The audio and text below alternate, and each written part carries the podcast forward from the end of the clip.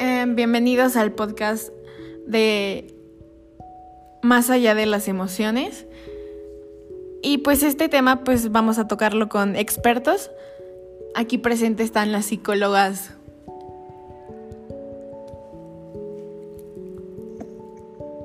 Alexia Quintanar Damián. Y Valentina Suárez. Y yo, Dana Robles. Empezaremos con un punto muy importante para dar comienzo a esta gran plática sobre qué es la emoción. Sabemos que las emociones son reacciones que tenemos desde que nacemos y pues son fundamentales como para la autoconservación de nosotros, la especie. Pero hay una relación con la motivación, porque pues las emociones son partes ineludibles de nuestra condición humana, como enojarnos, tener miedo, desear. Son cosas muy cotidianas que se asocian de alguna manera con alguna motivación para la conducta, como agredir, eh, gritar, huir, poseer. Sabemos que las emociones están presentes. Dígame, psicóloga Valentina. Ah, sí, quería decir que nosotros tenemos eh, la certeza de que las emociones están presentes en todo momento de nuestra vida e incluso han habido estudios que demuestran que contamos con emociones incluso cuando estamos dormidos. Entonces, pues sí es un tema que debemos de tratar y se debe de platicar y que todo el mundo debe de conocer. Tiene razón mi compañera. Y pues ya hablando en un término más profesional, su definición de la emoción es como un patrón de reacción complejo que involucra elementos experienciales, conductuales y fisiológicos, mediante los cuales un individuo intenta lidiar con un asunto o evento personalmente significativo. Esto nos lo dice Van den Bos y pues para muchos autores la emoción y el sentimiento son prácticamente sinónimos. Pues otros los distinguen, pero considerando que la emoción es sentir, pero pues también difiere el sentimiento que la emoción pues resulta ser natural y pues es algo automático en la experiencia. Continuamos con mi compañera Alexia Damián. Ok, bueno, creo que algo que es eh, esencial comentar es que existe como un esquema que puede representar la diferencia entre emoción y sentimiento, porque sabemos que eh, de un estímulo proviene una sensación o un pensamiento y esto genera una emoción en conjunto. La emoción obviamente puede tener como recuerdos asociados que lo permiten traer o una actitud hacia esta emoción.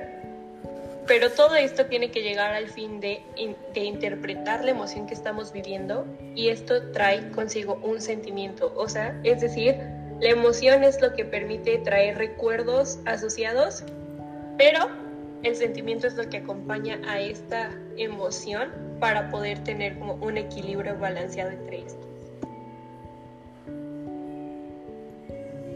Y ahora hablando más concretamente de las emociones, eh, estamos seguros de que cuentan con, o sea, para poder identificarlas tenemos que saber que cuentan con tres componentes integrales.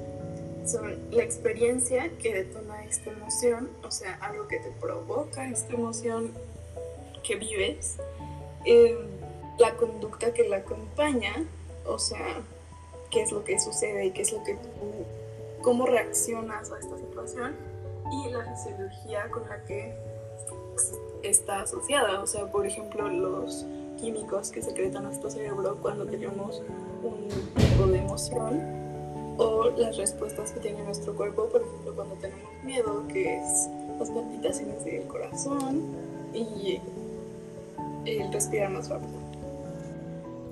Claro, también con esto pues nos lleva a que hay diferentes tipos de emociones y como ya lo mencionó mi compañera, pues no hay un acuerdo general sobre la cantidad de emociones y pues de sentimientos.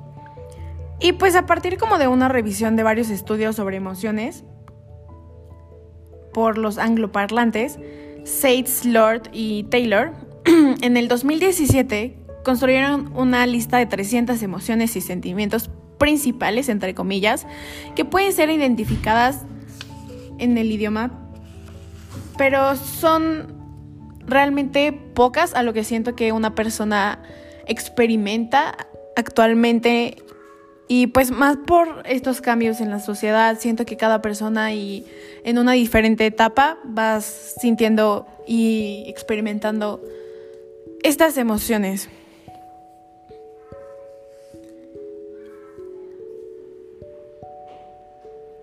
Bueno, creo que también es necesario mencionar que eh, las emociones básicas que puede presentar una persona son dos, que es el placer y el dolor, y de estas se desprenden las demás, pero a partir del modo como una persona percibe su entorno y la forma en la que se relaciona con este. Mm, de acuerdo a Ekman y sus estudios en diferentes culturas, se encontraron que son cuatro las emociones que pueden ser distinguidas prácticamente por cualquier grupo humano al mirar las expresiones faciales, las cuales son enojo, asco, tristeza y felicidad. Obviamente existiendo otras dos que a veces son, o sea, son confusas para conocerlas o distinguirlas facialmente, que serían temor y sorpresa. Sí, pues ya después de saber y explicar bien las emociones y estos sentimientos que tenemos, pues estos también conllevan a un desarrollo.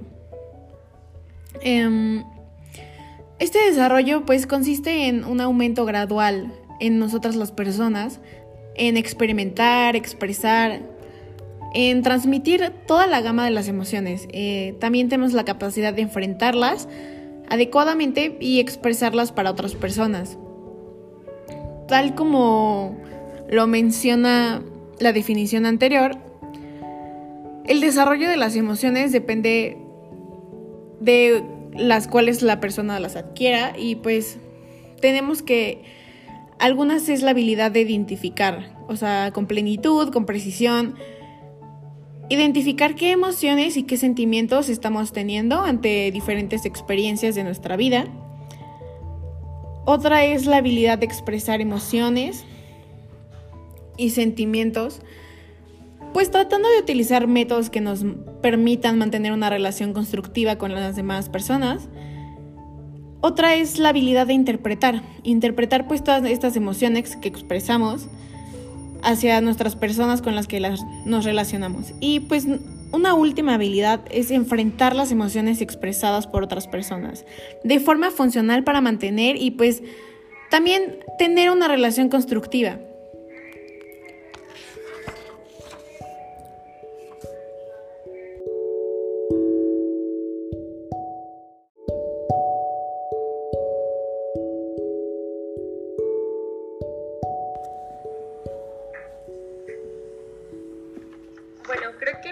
Tema que podemos discutir es como que algunos autores proponen que para que una persona pues logre tener un desarrollo emocional, primero tiene que aprender a diferenciar las emociones, ¿no? Y creo que esto es algo muy importante porque en nuestra vida diaria tenemos un sinfín de emociones que en algunos casos al no saberlas identificar, pues nos permiten o no nos dejan actuar como queremos o vivimos impulsos y actuamos de algunas formas en las que a veces ya no es como que no pensamos las consecuencias y pues cometemos errores.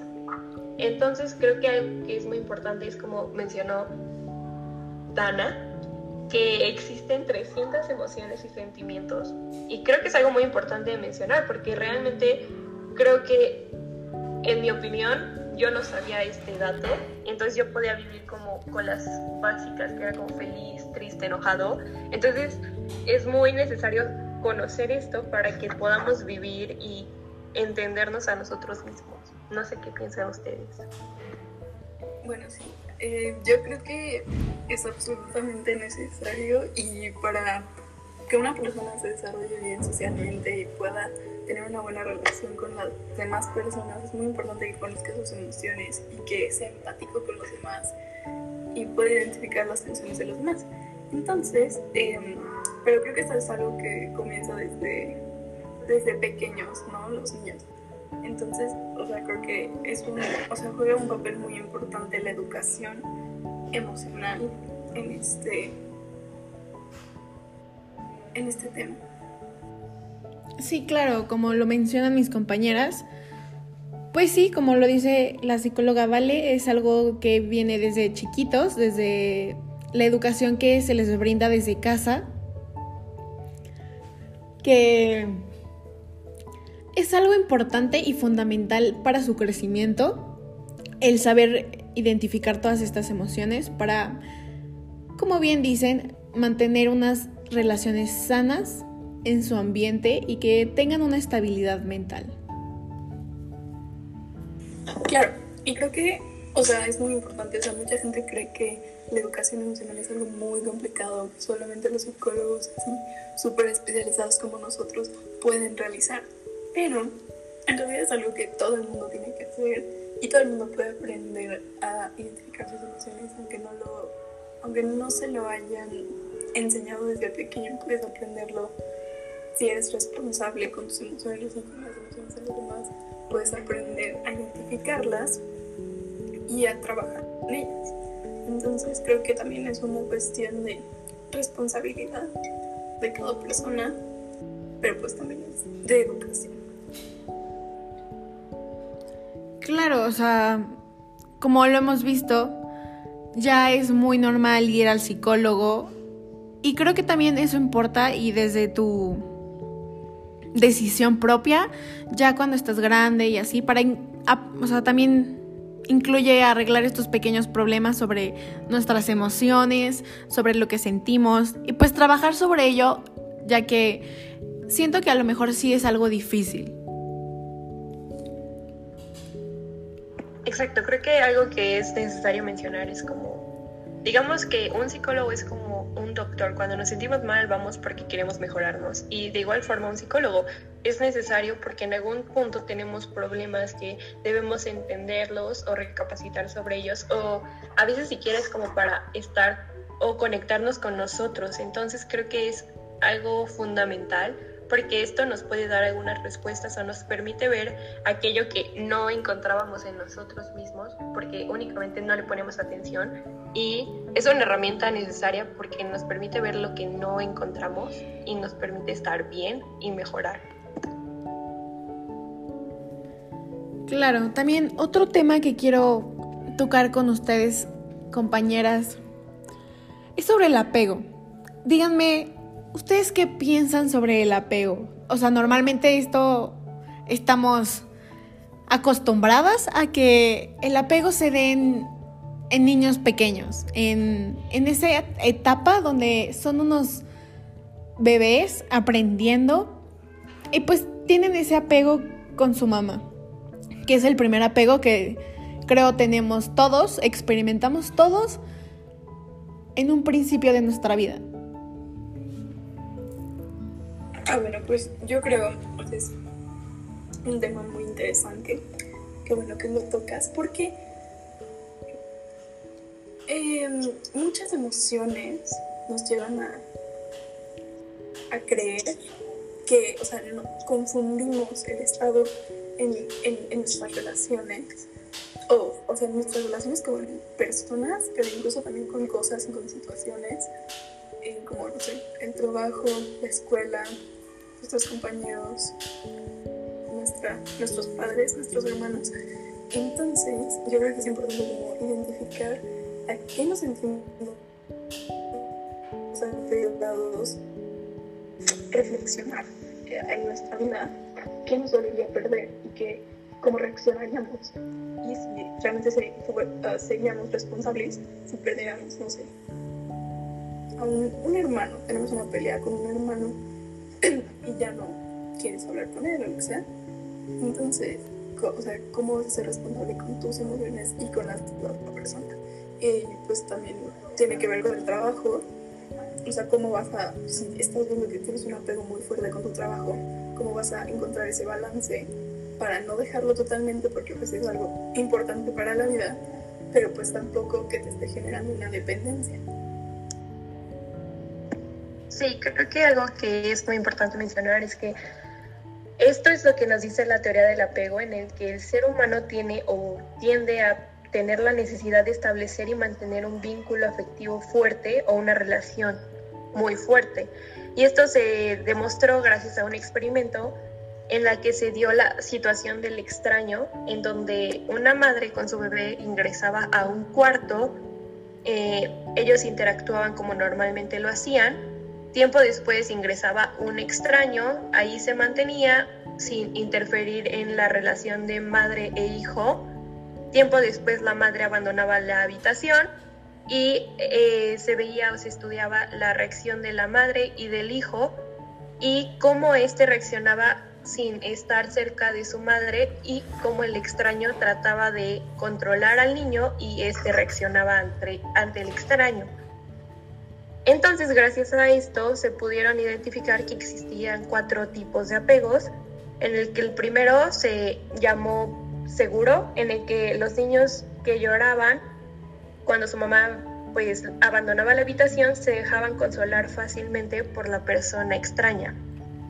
El segundo fue por el inseguro ansioso, que prefería estar pegados con su mamá en vez de explorar la habitación o jugar, y cuando la madre abandonaba la habitación ellos tenían un comportamiento muy ansioso. El tercero que fue el inseguro, que el apego era caracterizado porque el niño se mostraba indiferente con la entrada y salida de su mamá. O sea, que no había tanta necesidad de que su madre estuviera ahí. El apego desorganizado, que fue el cuarto y el último, mostraba que el bebé reaccionaba de manera confusa y contradictoria en esta situación. Claro. Siento que esto del apego a veces puede llegar a ser algo, algo más. Ser un problema en, nuestra vida cotidiana pero es algo que podemos arreglar, es algo que podemos hablar y, pues ir poco a poco. Somos humanos y podemos, podemos iniciar desde cero. Otro tema bastante importante que quiero que la gente sepa y conozca, porque sabemos que existen las emociones, sabemos que tenemos emociones, que sentimos, que expresamos. Pero, ¿de dónde vienen? ¿Cómo es la producción de las emociones?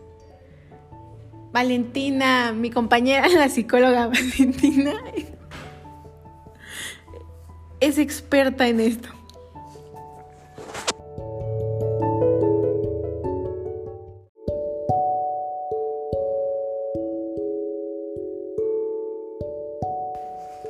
Ok, y bueno, o sea, en esto de producción de las emociones, eh, o sea, la producción que tenemos de las emociones se expresa por la rueda de la conciencia creada por Miller, Nonval y Wagner. Y básicamente lo que explican es cómo se relacionan, o sea, cuál es la relación y la interacción del mundo externo con nuestra mente y conciencia y cómo esto nos lleva a tener sensaciones, emociones, interpretarlas y así tener sentimientos y después tomar una intención o, y por ende una decisión para así tener una conducta y llevarla de nuevo al mundo externo. Y esto es básicamente de lo que se trata la producción de las emociones.